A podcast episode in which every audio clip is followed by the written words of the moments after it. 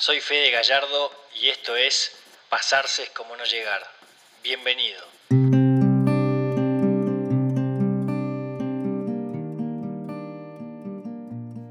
Bienvenidos a Pasarse es como no llegar. Eh, este canal mío de Spotify que, también tiene que ver con, el corazón en la mano, ¿no? que es un poco mi, estilo de vida y las entrevistas que hago. Eh, hoy tengo enfrente mío, enfrente de la pantalla, una persona que, realmente me, inspira admiración. Em, se llama Esteban Tríes y es un veterano de guerra que estuvo en Malvinas.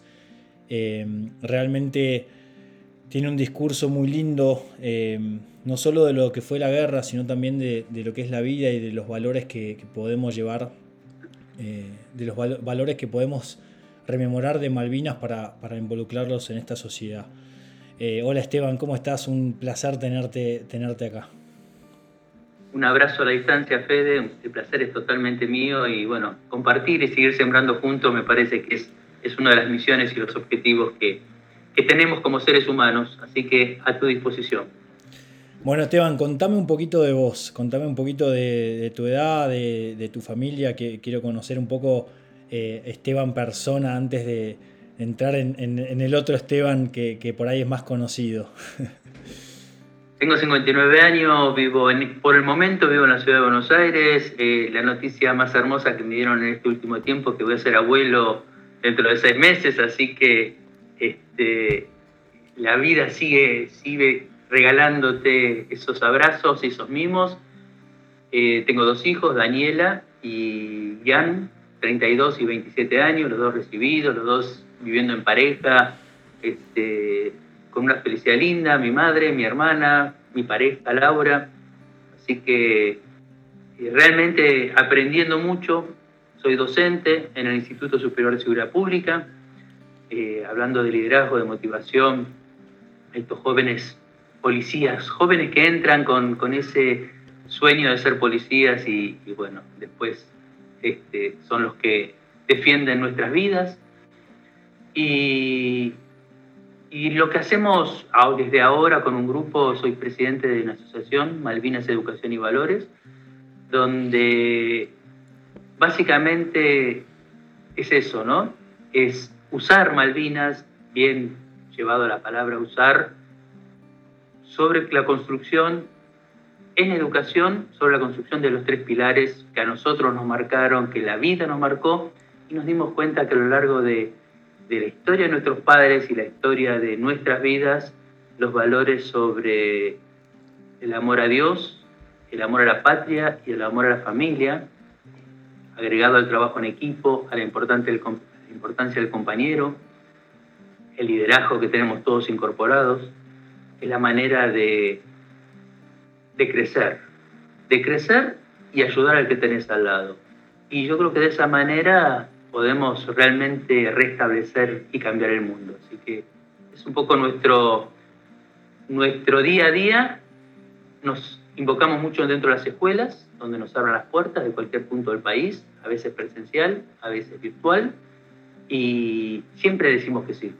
O sea, en cualquier charla, cualquier entrevista, cualquier eh, presentación donde podamos dejar un granito de arena sembrado, va a haber docentes, va a haber jóvenes, va a haber comunicadores que lo van a seguir regando para generar esto, ¿no? Un árbol, un árbol de valores.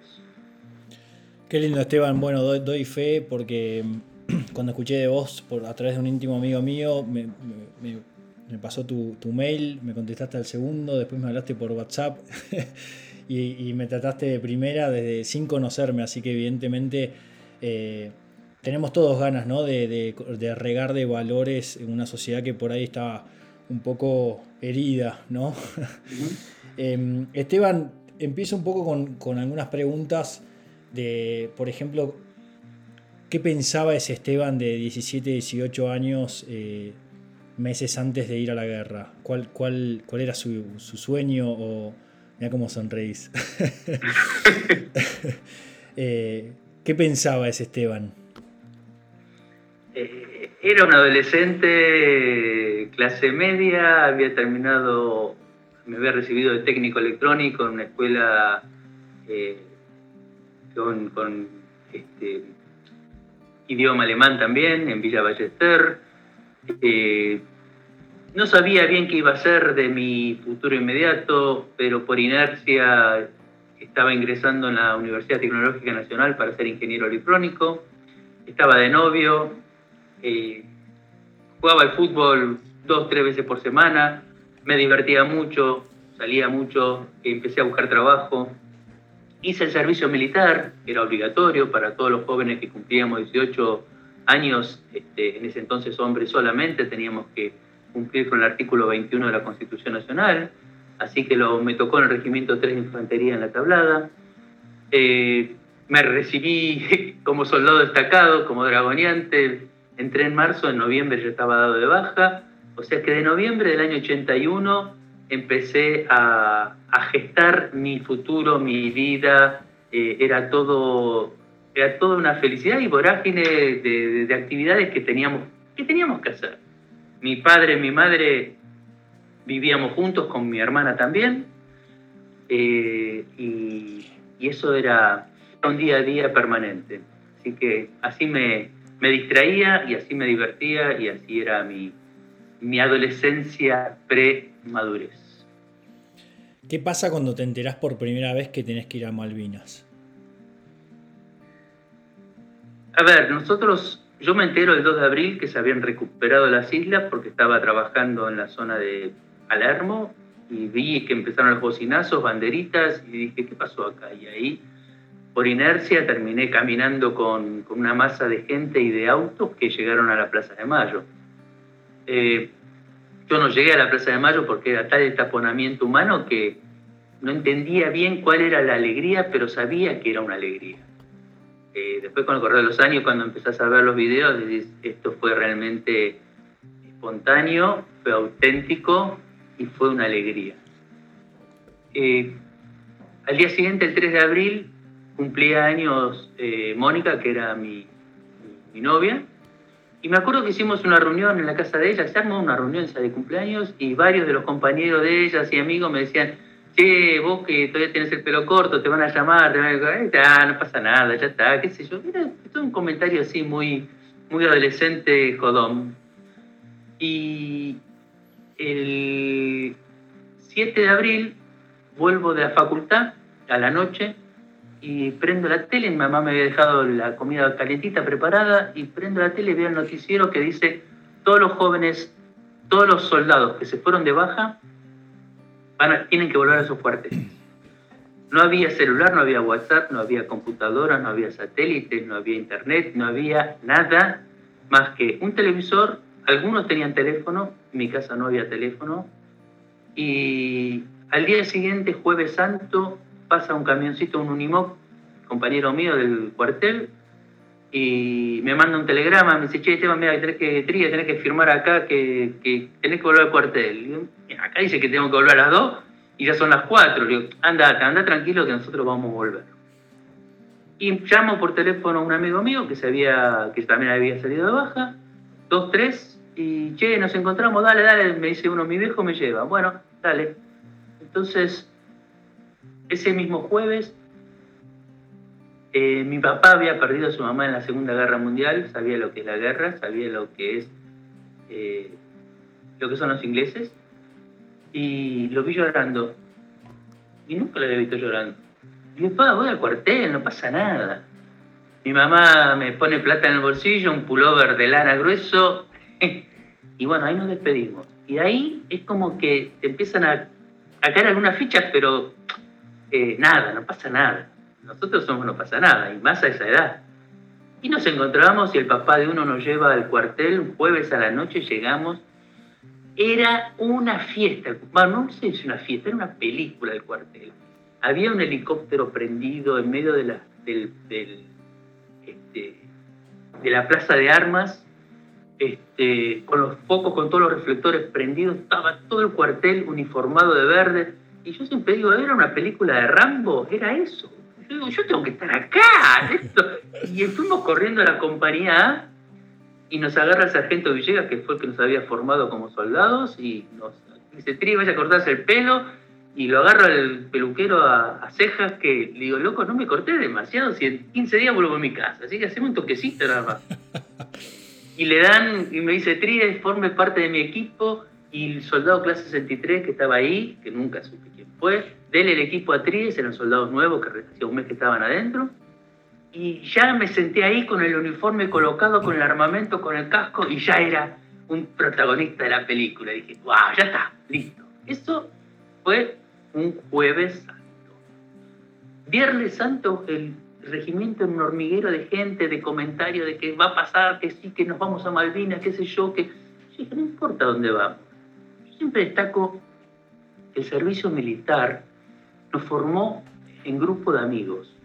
O sea, nos, nos eh, niveló socialmente, porque ahí había todo, estaba el hijo del empresario y el hijo del cartonero.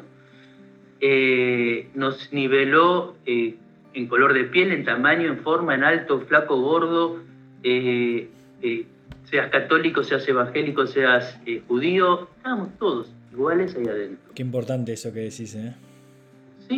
Sí, sí. Y eso era, eso era el servicio militar y eso lo asentó la guerra también. Por eso dije, si nosotros podemos estar unidos, sin distinción de nada, defendiendo la patria, ¿por qué no lo podemos hacer en paz? Así que bueno, y así el, 11, el 10 de abril, sábado santo, empezaron a entrar camiones y colectivos de la línea 55, se encolumnaron y ya sabíamos que íbamos a ir a Malvinas. Y estábamos eufóricos. Y se acerca un sargento, éramos 150 soldados de la compañía A, listos con el armamento, con la munición, con todo el uniforme, listos para subir a los camiones se acerca un sargento y nos dice, el que no quiera ir, le damos 30 segundos para que desaparezca de acá. Dos compañeros míos salieron volando, se fueron al fondo y después se quedaron haciendo guardia en el cuartel, no les pasó absolutamente nada.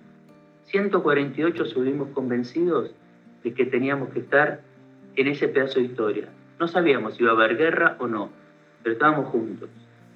Y eso nos pasó, y después te enterás que te pasó en el Regimiento 3 de Infantería, en el 7, en el 6, en el 4, con los infantes de Marina, con, con los pilotos. Decís, pasó en todos lados, pasó en todos lados.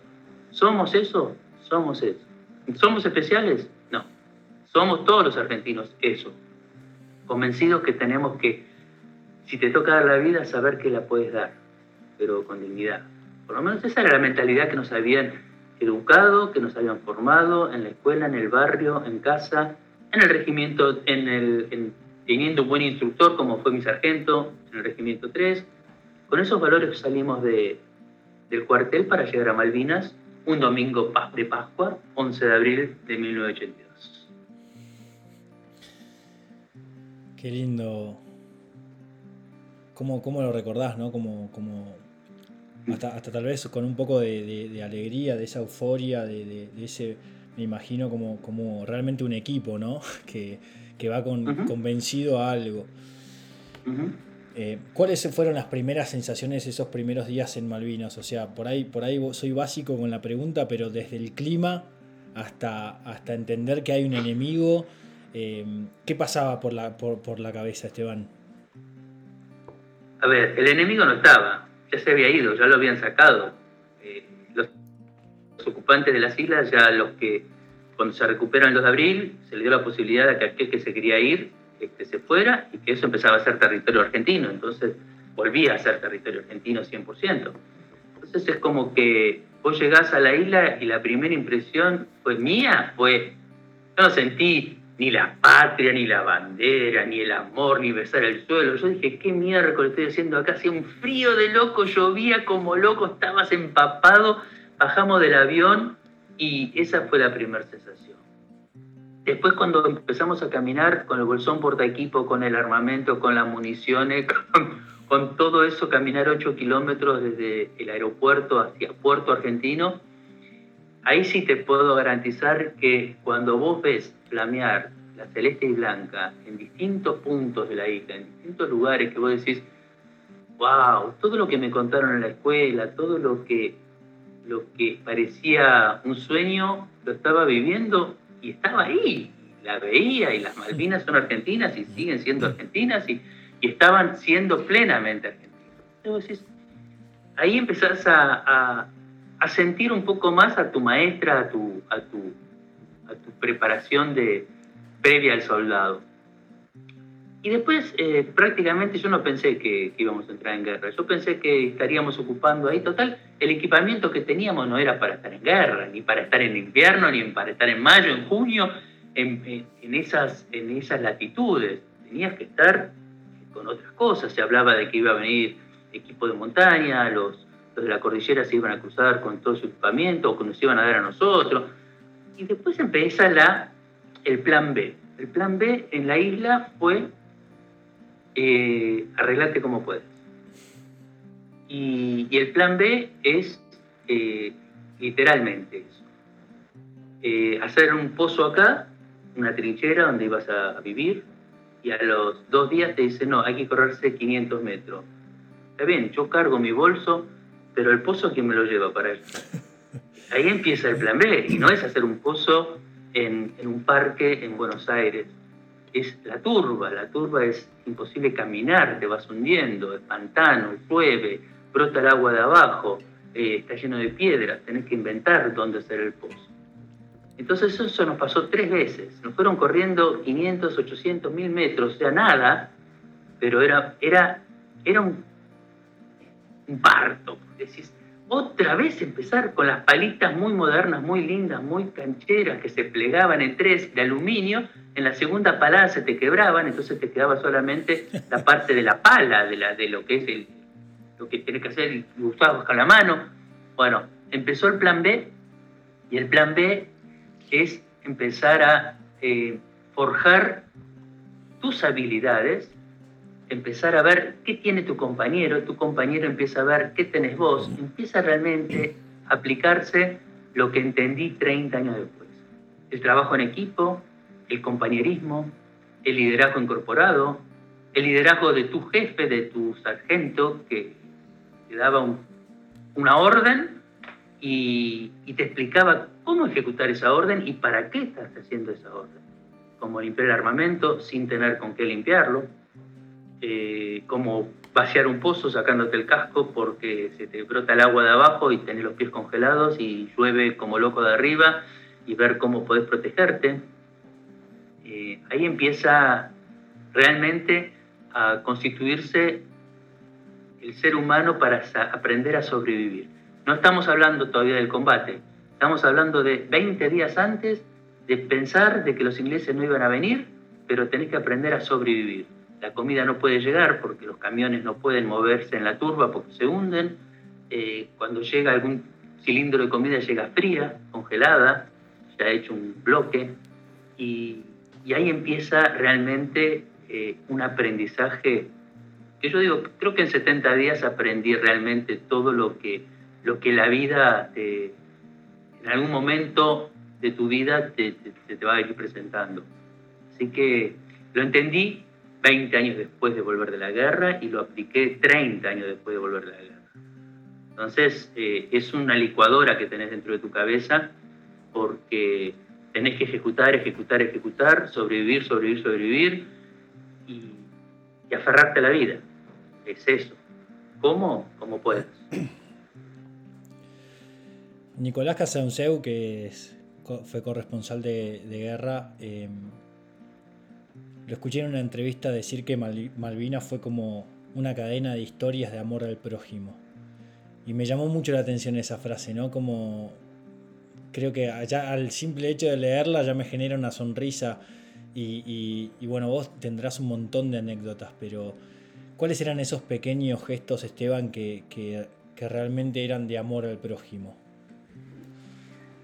Yo sostengo que coincido 100% de, de este hermano que me dio la, guerra, que es Nico, y eh, sostengo que en Malvinas fue amor genuino entre hombres, fue amor real, verdadero, aquellos que tuvimos esa, eh, esa fortuna de que el hombre que te estaba guiando o el hombre que tenías dentro de tu trinchera tuviese esas características, ¿no? Porque hubo del otro también, como pasa en todos los órdenes sociales, en cualquier grupo social donde hay maltrato o, personas con, malas intenciones. pero eh, lo que a mí me tocó vivir fue justamente eso, ¿no? Entender que cuando vos estás dentro de un pozo, eh, a 600 kilómetros de Río Gallegos en medio del Océano Atlántico, con vientos de 70-80 kilómetros, con nieves, con gotas de lluvia que te clavan como agujas en la cara porque te da dolor de la intensidad con la que vienen, con granizo y nieve en el mismo momento prácticamente, con, con agua que, estás, que te brota de abajo y las paredes que se te van chorreando del barro y el agua que cae de arriba y vos te estás empapado y con la panza vacía y lejos de tu familia y te sentís que estás totalmente solo y desamparado y abandonado y en medio de una guerra y tu compañero que está en la misma trinchera te abraza y te, y te mira a los ojos y te dice, loco, de esta tenemos ahí juntos, y, te da esa fortaleza y es un tipo que por ahí no tuvo su primer grado y era cartonero y era villero y te abrió tu corazón, vos decís, ah, cuánto que tenemos que aprender. Y después eh, encontrarte, en mi caso, con Dios, encontrarte con la fe, ¿no? Cuando vos decís, éramos católicos, evangélicos, mormones, judíos, ateos, había de todo, y todos teníamos la fe incorporada cuando rezábamos cada uno al suyo, al nombre que le quieras poner, pero yo te puedo garantizar, mi fe, de que eh, encontrar esa, ese calor interno de, espiritualidad y se te, superaba todo, te superaba el frío, el miedo, el hambre, te encontrabas con, con, emociones que, que después te olvidás en la vida, pero en la guerra cuando los podés volver a sentar y decir, esto lo viviste, sí, esto lo viví. Y, esto te da la fuerza para seguir adelante, sí. Bueno, ¿por qué te lo vas a guardar por haberlo vivido en la guerra? Contalo para que los chicos, aquel que fue violado, maltratado, golpeado, abandonado, sepa que puede seguir adelante. Y bueno, eh, eso es el amor, el amor que, nos referimos cuando hablamos del amor de la guerra. Fue el amor a Dios, recibir una carta, una carta de alguien que le escribió un soldado de la patria, no a mi nombre, un soldado de la patria, y esa carta te habla de, de, de, amor y de que están rezando por vos y que te hacen un dibujito y chicos de 8, 9, 10 años o, o docentes o saber que tejían cosas entonces, eso fue genuino, eso no fue obligado, impulsado o pagado. Eso salió del corazón de los habitantes de este territorio que nos llegó a los soldados que estábamos defendiendo nuestro territorio. Y eso es el argentino o aquel que estaba habitando nuestro suelo en ese momento y en el actual también. Así que podemos repetir lo que una vez generamos con el corazón. Eso es amor. Lindísimo, gracias. ¿Qué, mm, ¿Cómo fue cuando empezó la, cuando empezó la guerra, Esteban? ¿Qué, qué sensaciones, eh, cómo, cómo, podés describirlo? Me imagino que debe ser el hecho de, ese contacto con la muerte, ¿no? Ese contacto tan cercano, qué pasa también con, el futuro, eh, todo se transforma en el presente, ¿no? Sí, totalmente. O sea, el primero de mayo a las 4 y 40 de la mañana eh, cayeron 21 bombas de 500 kilos a 8 kilómetros donde yo estaba, o sea, en la zona del aeropuerto, y nosotros estábamos detrás de Puerto Argentino en posibilidad de zona de desembarco. Eh, y la tierra tembló y el pozo tembló y el miedo vino y no sabés qué hacer y toda la preparación que vos tenías, que soldado atacado, que dragoneante, te la guardás bien en el bolsillo porque no sabés nada, nada, no sabés cómo actuar y cuento a la policía que les va a pasar lo mismo, porque todo el aprendizaje que tenés no sirve de nada hasta el momento que lo tenés que empezar a implementar y te vienen todas las preguntas sin respuestas. Y ahí realmente empezó el miedo porque se escuchaban aviones, se veían las explosiones, se escuchaba griterío, era, empezó un infierno. Al día siguiente, ya con el amanecer, empezás a ver los aviones y ves que te pasan a 20 metros al lado tuyo, que le ves la cara a los pilotos ingleses, que no sabés si dispararle, no podés dispararle porque no llegás, por la velocidad con la que vienen. Este, por ahí hay, escuchas de que ya hay heridos, de que estás en, en, esa, en eso no va a pasar, estabas metido en el medio de eso. Y, y, es con lo que puedo decir, ya desde esa noche hasta el 13 de junio, estuvimos 44 días donde los ingleses permanentemente tiraron y bombardearon la isla, desde los barcos o desde los aviones. Eh, a la mañana, a la tarde y a la noche. Y ya no sabes, ya no depende de vos seguir viviendo. Entonces, ya no importa si vas a comer algo al día siguiente, comeré ahora, volveré a ver amanecer aunque haya lluvia, no importa, mandame la lluvia, pero quiero verla. Eh, y empezar realmente a aprender a decir gracias en cada instante. Gracias por un ratito más, gracias que estas bombas no cayeron cerca, gracias que este, mi compañero herido eh, lo pudieron eh, llevar al hospital y, está vivo, sabemos que está vivo, gracias que, no sé, que llegó un plato de comida y empieza el gracias permanente al, momento, al, instante, a cada acción. Y yo destaco que nosotros, la compañía, antes de entrar en combate, tuvimos 44 días para acostumbrarnos a estar en la guerra. Entonces sabíamos verla, olerla, escucharla. Eh, ya te habías acostumbrado, ya era parte de tu rutina diaria estar en la guerra. Y cuando entramos en combate, entramos con esa, con esa tranquilidad, porque eh, lo habíamos vivido todo. Ya habíamos tenido a Julio Segura que había muerto, ya habíamos tenido al Tano Rullero que había perdido una pierna, el otro que se le había volado media cara, este, eh, el hambre ya lo habíamos eh, acostumbrado, ya estábamos, habíamos bajado 10, 15 kilos cada uno. como que todo era ya, ya está, ya está. Peor que esto no pasa. Entonces la incertidumbre y la adrenalina y esa ansiedad por entrar en combate la pudimos disipar desplazándonos hacia, hacia el frente. Y, eso es importante porque eso eh, pudo sanar, o sea, yo lo hablé mucho con, con, un amigo mío, con Martín Bourdieu, que es psiquiatra y es el director del Hospital Médico de, de las Fuerzas Armadas.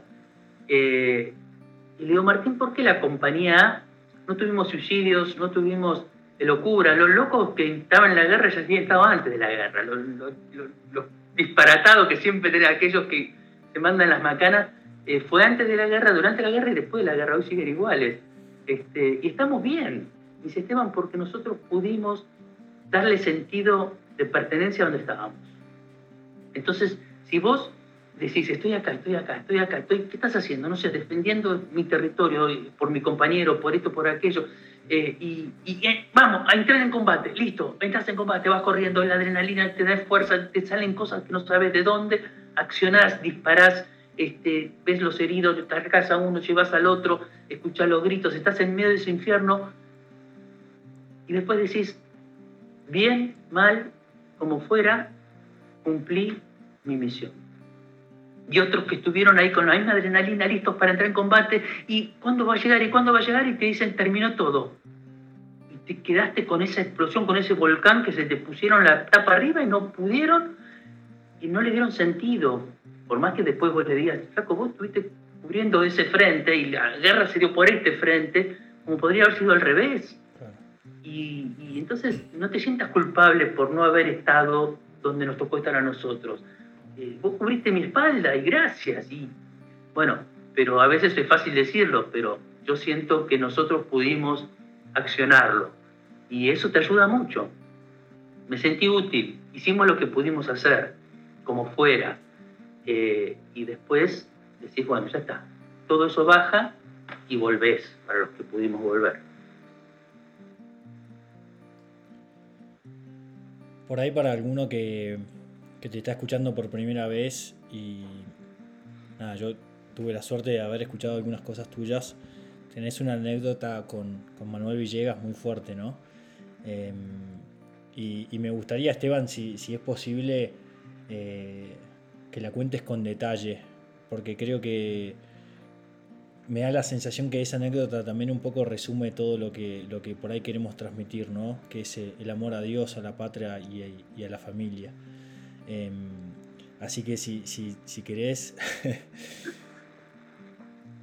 Em, siempre destaco que la nuestra es una historia de las cientos de historias que se, iguales, similares, que se desarrollaron en el combate, ¿no? Sin ir más lejos, hoy es 28 de mayo, no sé si hay que ponerle fecha, pero hoy te la digo, y hoy es la batalla de Darwin, y hoy muere el teniente Esteves eh, frente a su tropa, muere el cabo García, muere el soldado Carrascul en la misma batalla, y vos decís, cuando te enterás por sus compañeros, cómo mueren, con amor puro, la batalla de Darwin fue la única que se libró de día, eh, donde no había defensa natural, era todo plano, y el que conoce, el que pudimos volver a Malvinas y conocer, vos decís, wow, esto es heroísmo puro, era verse las caras a mil, dos mil metros o a 500 metros de distancia. Entonces, decís, y la nuestra trascendió, y la nuestra por esas causalidades de la vida, que eh, nosotros estábamos, cuando entramos en combate el 13 de junio, habíamos cruzado un arroyo entre el monte Tumbledon, el valle Moidru y subimos a las alturas del monte Willis Ridge. Veíamos cómo se desarrollaba el, combate de Monte London, donde el Regimiento 7 le entregó 36 héroes a la patria y combatieron más de 20 horas en forma casi ininterrumpida. Y nosotros nos toca apoyar al Regimiento 7. Entonces, de una posición defensiva, habíamos armado para frenar el avance inglés, nos toca un contraataque. Sin conocer el terreno, de noche, 90 hombres, la primera y tercera sección de la compañía del Regimiento de Infantería. Eh, empezamos a bajar de noche, muy prolijamente, y a mitad de camino los ingleses prendieron, tiraron bengalas para iluminar el suelo Así que ahí empezó un descalabro de, tirarse cuerpo a tierra, de que no te descubran, de avanzar.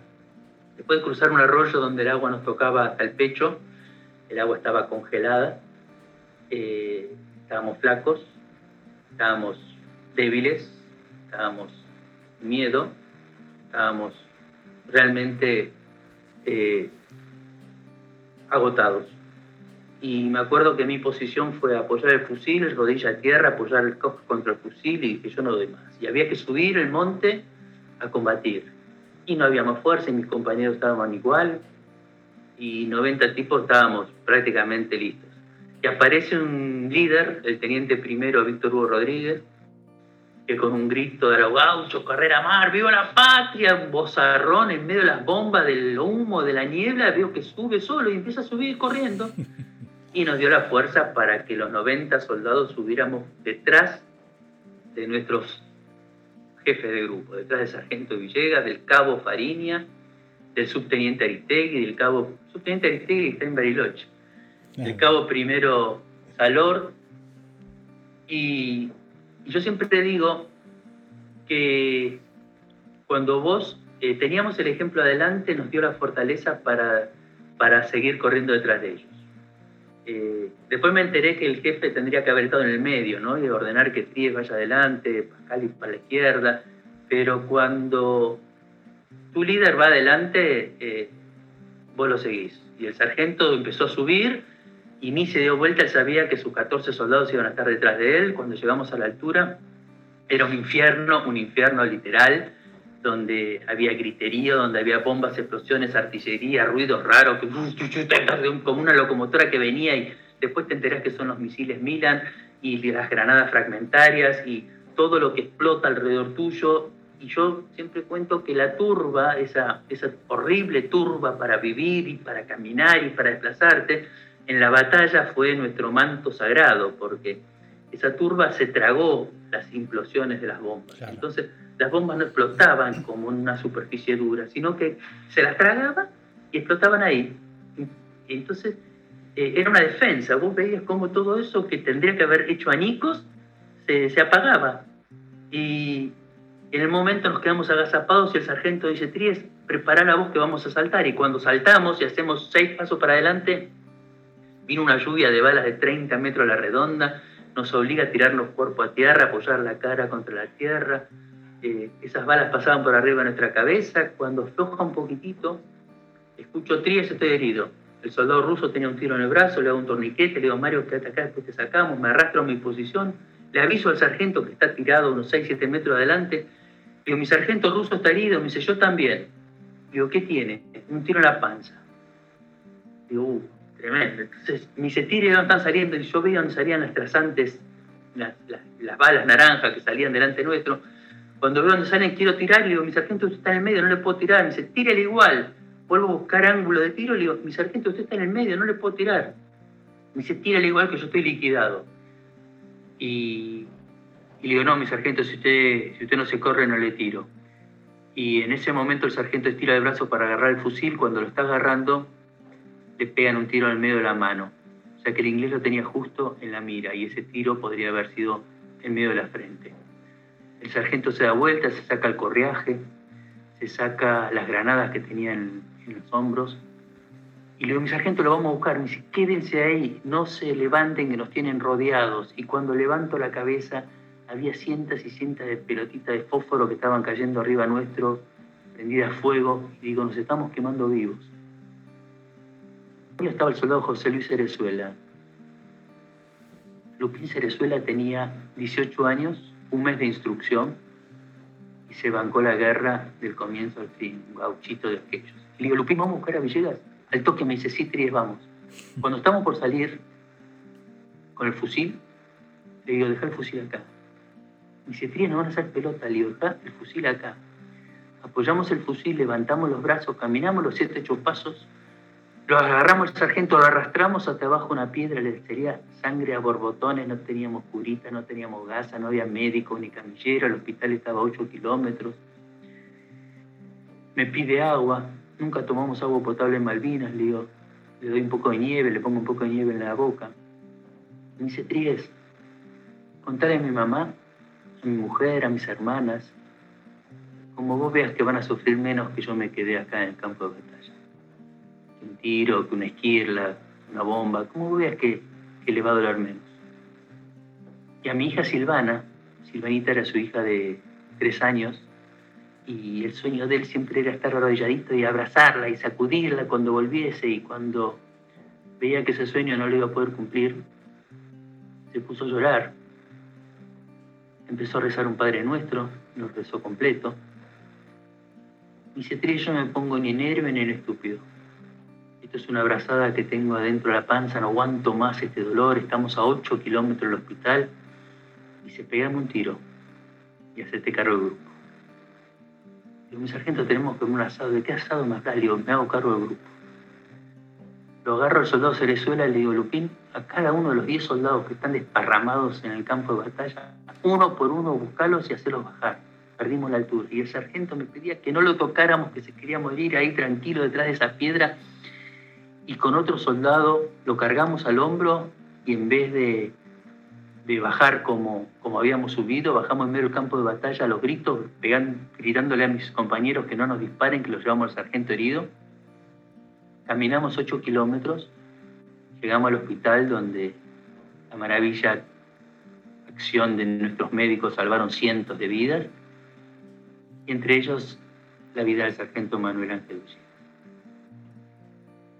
cuando yo analizo esta, esta situación, hace poco tiempo tuve tiempo de analizar esto, y digo, el sargento antes de morir, o de sentir que realmente estaba muriendo, lo primero que nombra es a su familia, su mujer, sus hermanas, su madre y su hija.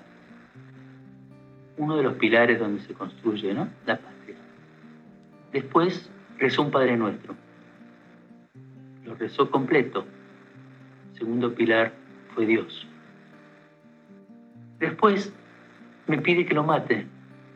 ¿Por qué? Porque todos nosotros hicimos un juramento frente a la bandera que representa la patria. Juráis seguirla y defenderla hasta con su propia vida. Y sí, juramos. Y él sintió estaba siguiendo la bandera y que si yo procedía a cumplir esa orden, íbamos a seguir defendiendo la patria. Y yo aposté a la vida. Entonces, esos tres pilares el sargento lo tuvo incorporado dentro de su, de su alma minutos antes de creerse que iba a morir. Y por otro lado, yo digo, cuánto liderazgo que tenemos incorporado y lo aplicamos y a veces no sabemos cómo, cuándo. El soldado Cerezuela nunca fue primer grado, no sabía ni leer ni escribir, era cartonero. Y se transformó en líder en una fracción de segundo cuando tuvo que cumplir mis indicaciones de que se haga cargo de, de los 10 soldados. Y se los buscó en medio del campo de batalla y los hizo bajar a los 10 soldados. Fue un líder que cumplió una misión intachablemente. Yo tuve que transformarme en líder en desobedecer, decidir si cumplir la orden de matar a mi compañero o desobedecer esa orden y apostar a la vida y aposté a la vida o de dejarlo ahí tirado y tratar de cargarlo como pudiésemos para llevarlo al hospital. Ese liderazgo se vio en la situación más extrema en un campo de batalla. Y eso es lo que tenemos incorporado, ¿no? Los valores de liderazgo, los valores de, del compañerismo, del trabajo en equipo, de lo importante que es el compañero, de lo que entendés que la patria no es un, un pedazo de terreno o una bandera, es, es el otro, es el que tenés al lado, es tu casa, es tu,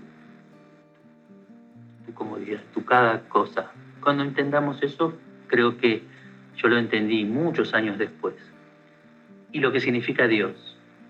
Dios en su máxima potencia.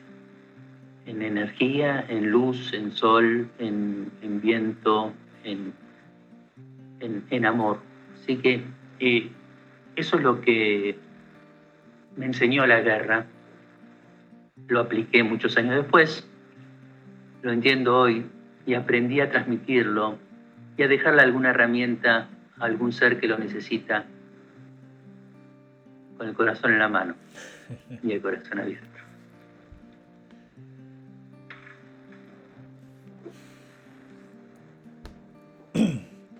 Bueno, me dejas eh, emocionado, Esteban. Muchísimas gracias. Gracias por el testimonio, gracias por, por tu mensaje.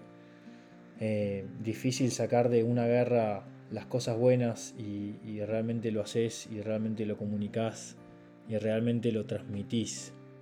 Eh, así que nada, agradecerte enormemente, enormemente este, este, esta entrevista. Eh, ojalá podamos seguir charlando, ojalá podamos seguir hablando y tratando de, seguir sacándole jugo a, los valores estos que transmitís, que, realmente los necesitamos. Eh, realmente los necesitamos. Fede, yo te agradezco a vos realmente por, tu actividad, por tu estar tan, tan, tan abierto. Y, es lo que te dije en un momento, nosotros necesitamos eh, jóvenes tan comprometidos como, como vos y los tuyos, y hay muchos en distintos puntos del país y del mundo. Y digo, esa es la manera de, volver. Nosotros nos vamos ir yendo, vamos a dejar un legado, pero ustedes van a seguir regando ese legado. Así que, este, y tu proyecto de vida, ¿no? De decir, formar una familia, tener hijos. Eso es, es una belleza. Y en un terruño tan lindo donde, donde estás viviendo también. Así que estamos a disposición. Esto es un trabajo en equipo, comienza en un momento como fue el de ahora y no va a terminar más, porque esto es así. Eh, más cuando uno lleva Malvinas como, como punta de lanza, ¿no? Cuando decís, bueno, Malvinas nos une como argentinos, sí. Eh, podemos construir sobre Malvinas cuando en educación tengamos realmente nuevamente a los docentes y a y al material y a la información real de que Malvinas es esto, es amor, yo creo que ahí vamos a empezar a revertir nuestro, nuestro rumbo y nuestro eje. Así que estoy a disposición permanente y desde ya un abrazo a toda tu audiencia y, y a confiar, a confiar, a tener fe, a no perder la fe y fundamentalmente a ser felices. Ser felices es el, es el, el objetivo de vida, no hay otro y se puede lograr cuando uno se encuentra con uno mismo, cuando uno puede darle sentido de pertenencia a su día a día, y esa es la felicidad. y después todo lo que te nos rodea va a estar lleno de felicidad. Así que abrazo a la distancia, amigo. Bueno, Esteban, muchísimas gracias. Te hago la última pregunta para terminar este podcast. ¿Cuál fue la, la pregunta que nunca te hicieron y que te hubiera gustado que te hagan? Hubo una pregunta que me hicieron una sola vez, una nena de 11 años en una escuela. Así que la tomo como, como, herramienta para, para contestarte. ¿Fuiste feliz en la guerra?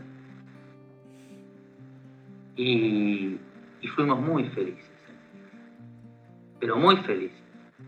No es un contrasentido y lo vas a encontrar de muchas respuestas. A veces no nos da la oportunidad de decirlo pero cuando, cuando vos realmente te sentís que estás haciendo algo que vale la pena, con un grupo de gente que los amás, con, con, las necesidades y sabes que podés sobrellevar esas necesidades, esas, esas eh, eh, situaciones de vida extrema, que decís, ¿cómo salgo de esta? Y salí, y mira qué bien que me salió, mira qué bueno.